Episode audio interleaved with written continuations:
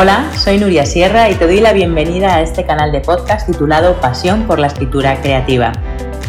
Soy escritora, lectora profesional y mi misión es ayudar a los autores y las autoras en el proceso de escritura. En este canal quiero compartirte toda mi experiencia acerca de técnica narrativa, trucos de escritura y motivación para escribir. ¿Usas los motivos literarios en tus textos? ¿Sabes lo que son, para qué sirven y cómo utilizarlos? Pues en este podcast voy a aclarar todas las dudas sobre los motivos literarios. El motivo literario es un elemento, un objeto o una idea que se repite a lo largo de una obra literaria. Este motivo puede estar compuesto por una serie de símbolos que se relacionan con él.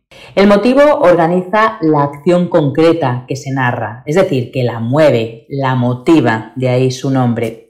Se relaciona con el tema y también con los tópicos, aunque el motivo es un concepto distinto.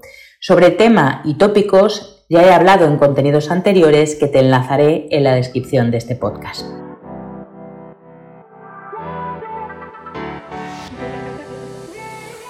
Por ejemplo, el amor es un tema de la literatura que ha dado origen a distintos motivos. El del amor imposible, el del amor idealizado o trascendente.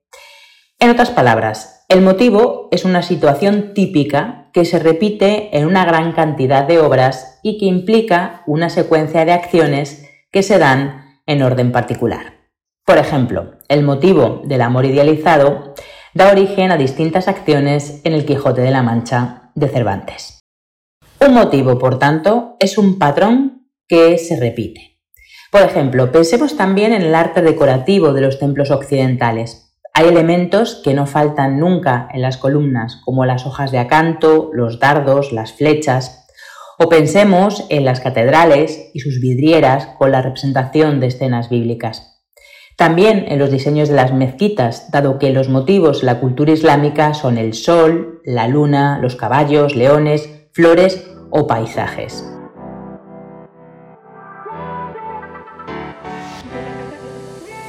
Los motivos pueden tener efectos emocionales para enfatizar un determinado tema y por eso son tan importantes en la literatura, porque apelan a los sentimientos y sensaciones del lector cuando recorre el texto. Un mismo motivo puede repetirse en diferentes obras independientemente del momento en el que esté escrito o de su cultura de origen. No importa el tiempo que pase, los motivos literarios seguirán siendo los mismos, aunque también pueden evolucionar y adaptarse a las nuevas épocas. Otro ejemplo. En la temática del viaje y en la estructura del viaje del héroe, de la que ya he hablado en contenidos anteriores que te enlazaré también en este podcast, encontramos muchos elementos que aparecen de forma recurrente en obras como Los viajes de Gulliver, en Oliver Twist, en Alicia en el País de las Maravillas. Vemos un mismo motivo literario, pero se matiza con distintos símbolos.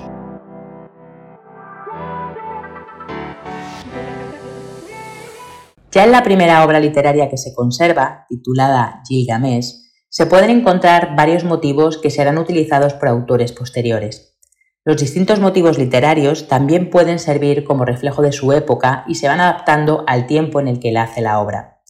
Es de nuevo el caso del Quijote, en el que tras un periodo de abundantes obras caballerescas aparece una novela que abarca ciertos motivos caballerescos pero tratados mediante una actitud burlesca e irónica. A través de su repetición y ubicación, los motivos también pueden contribuir a la declaración temática de un autor. Por ejemplo, en, El Gran Gatsby, una de mis novelas favoritas, la luz verde al final del muelle de los Buchanan se menciona tanto en el capítulo 1 como en el capítulo 9.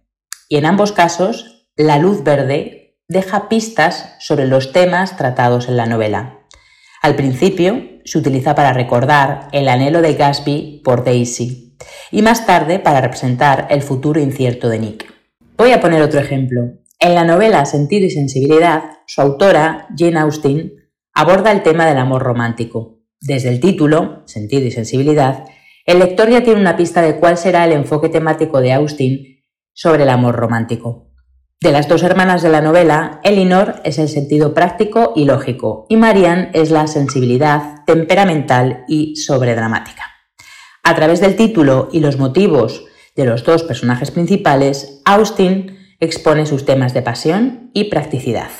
Esta autora no utiliza símbolos demasiado evidentes como las luces verdes del Gran Gatsby, sino que adoptó un enfoque mucho más sutil en sus motivos. Si bien la pasión y la practicidad en su relación con el amor son dos temas principales en la novela, se exploran a través de motivos como el clima cambiante y lo que sucede cuando los personajes dan un largo paseo.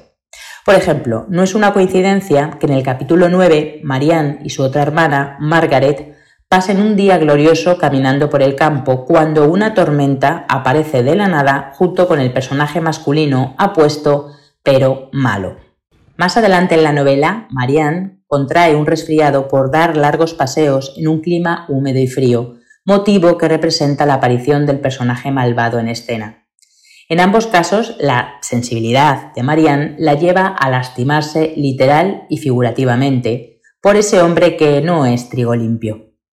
Estos motivos los utiliza Austen con el objetivo de lanzar una mirada crítica a las convenciones del matrimonio y el amor en su relación con las mujeres durante el siglo XIX.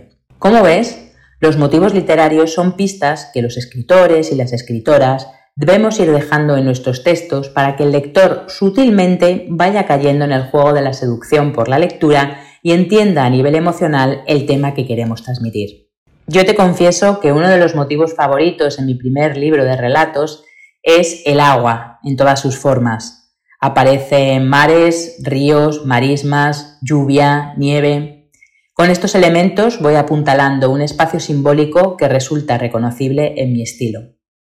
Y te diré que ahora me he obsesionado con el motivo de las azoteas.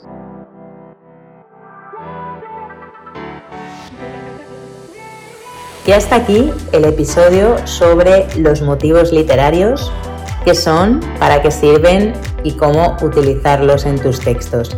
Espero que te haya gustado y que te haya resultado útil si es así, que lo compartas con quien creas que le puede interesar. Te animo a que te suscribas a mi canal de podcast Pasión por la Escritura Creativa que encontrarás en iVoox, Spotify, Google Podcast y Apple Podcast. También te animo a que te suscribas a mi newsletter que encontrarás en mi página web nuriasierra.com para que te lleguen todos los contenidos semanales que comparto y por supuesto puedes seguirme en todas las redes sociales. Muchísimas gracias por escuchar este episodio y hasta el próximo.